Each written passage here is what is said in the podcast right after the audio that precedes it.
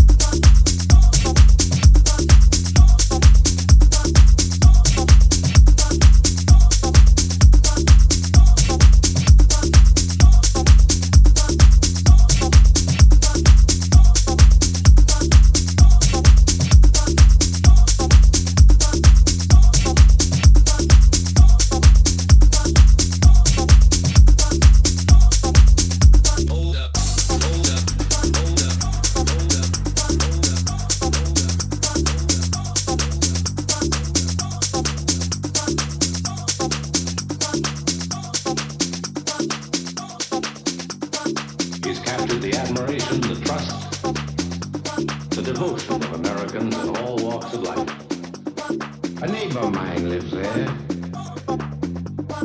Soldier, statesman, president. American.